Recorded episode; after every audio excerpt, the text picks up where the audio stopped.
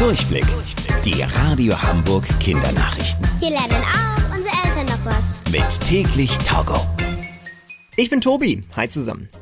Ein acht Jahre alter Junge hat einen neuen Zauberwürfelrekord aufgestellt.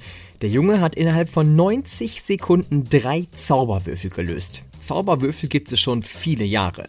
Vielleicht haben sogar schon eure Eltern mit den bunten Würfeln gespielt.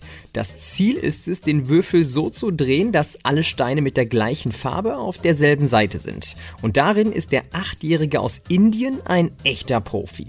Um besonders schnell zu sein, hat der Junge einen Würfel mit der rechten Hand gelöst, einen mit der linken und einen mit seinen Füßen. So war er in 90 Sekunden mit allen Würfeln fertig. Das ist übrigens nur halb so lang, wie ihr die Zähne putzt. Forschende haben in der Nähe der Stadt Paderborn in Nordrhein-Westfalen Baumstämme aus der Eiszeit gefunden. Die Baumstämme lagen tief in der Erde und wurden bei Bauarbeiten gefunden.